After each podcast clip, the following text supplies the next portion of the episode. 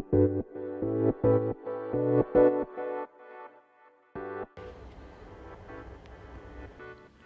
るさと納税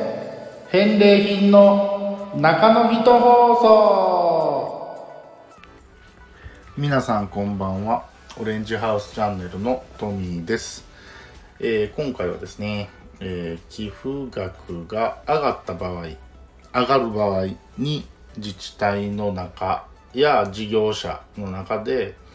何が起こっているのかどういう考えが巡らされているのかっていうところを解説していきたいと思います。前回返礼率が下がった時のお話をしましたその中で出たのが、えー、もらえる商品代が返礼率を下げると下がってしまうとただ事業者としてはもらえる商品代をイーブンにしたい維持したいとなった場合に、えー、寄付額を上げるっていうパターンが一つ。で、もう一つは、今回の5割ルールとか全く関係ない状況ででも、寄付金、寄付額が上がることがあります。それが、ここ1、2年、物価高、物価高、いろんな商品の値段が上がっています。まあ、純粋にそういう考え方から、今までは3000円の商品代もらってたやつがもう3600円もらわんと合わへんわと。ね。えー、今まで6000円もらってた商品がもう8000円もらわんと合わへんわ。っていう純粋な物価が上がってしまうことによる、えー、寄付額が上がってしまう。ってえー、いうことがもうどうでしょうね。1年前ぐらいからありました。僕も一昨年寄付をした時と去年寄付をした時で同じ商品を申し込んだのに1万円やったやつが1万4000になってたなってたりとかそういうことがあったんでそれは純粋に、えー、物価が上がったから原材料費が上がったからっていうことだと思います。で、えー、それ以外に、えー、前回もお話ししたように返礼率を自治体が下げる。そうした場合に、えー、もらう金額ですね。商品代として僕たち事業者が、えー、もらう商品代の金額を維持しようと思うと、えー、寄付金額を上げざるを得ないということになります。もう純粋に寄付金額が上がるっていうことはもうそういうことです。それ以外の理由っていうのは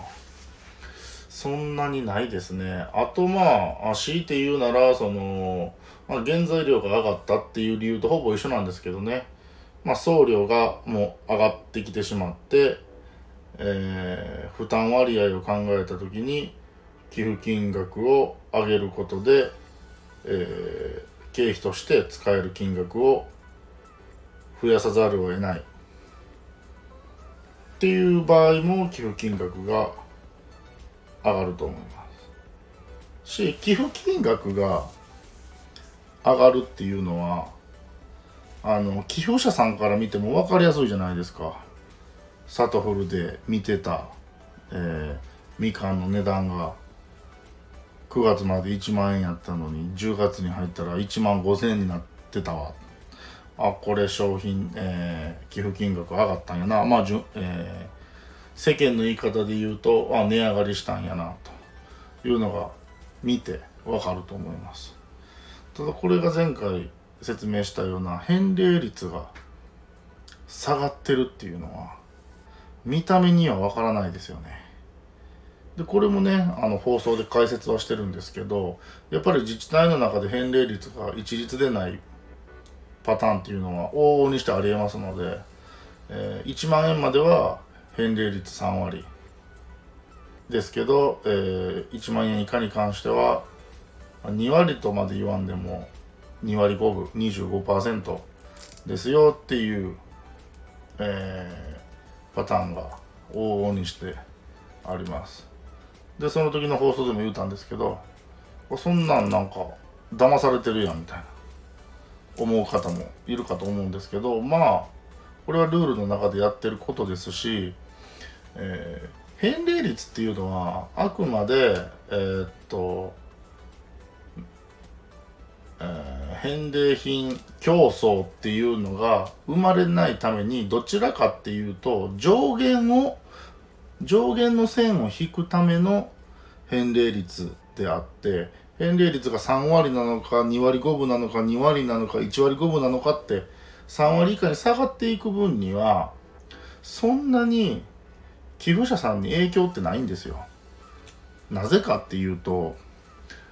えー、いろんな返礼品がポータルサイトに並んでるじゃないですか。みかんだけでも何百っていうアイテムが並んでます。それを皆さんは見比べるわけですよ。で純粋にコスパだけを考えた時にあ、1万円で5キロしかもらえないやつと1万円で10キロもらえるやつやったらあ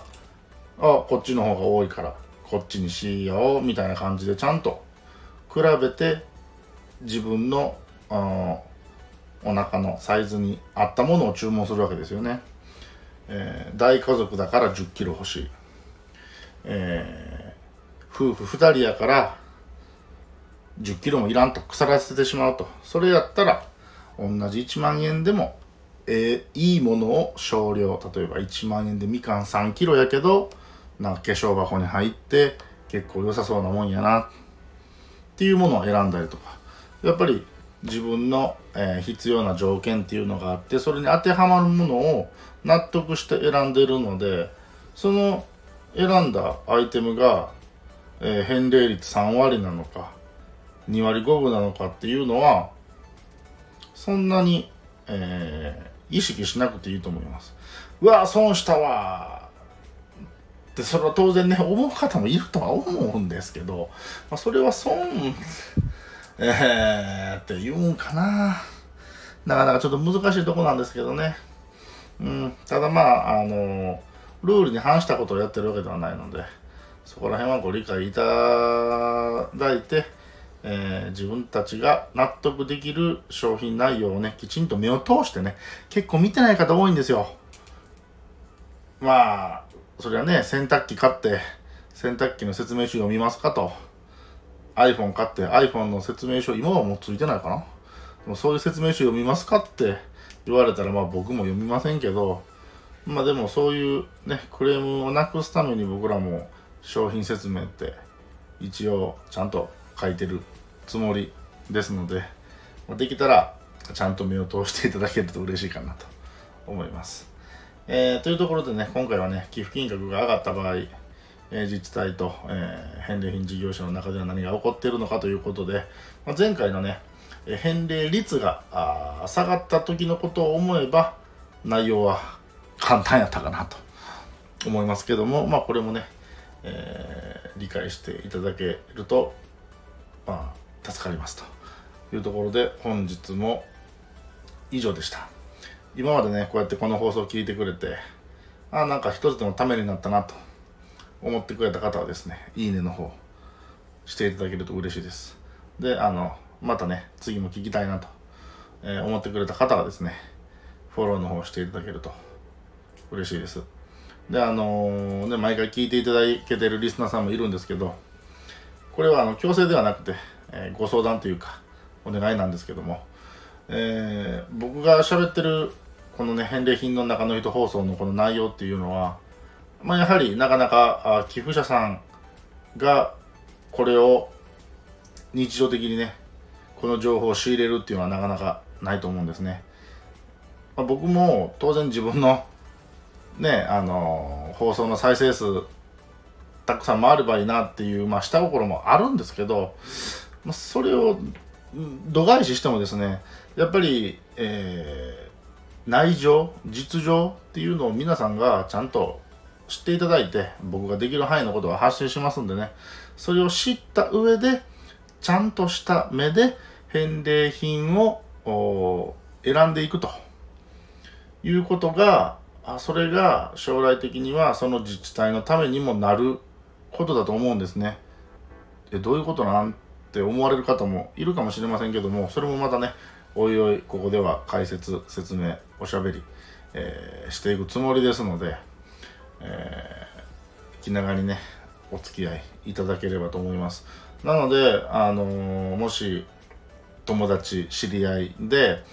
えー、ふるさと納税に興味があるよとかまだしたことないんだけどとか、えー、去年一昨年から始めました。でもどうやって返礼品選んだらいいんかなとかっていうお友達知り合いとかがいた場合にですねこの放送を紹介していただいてあこれ聞くと結構内情分かっていいよみたいな感じでね、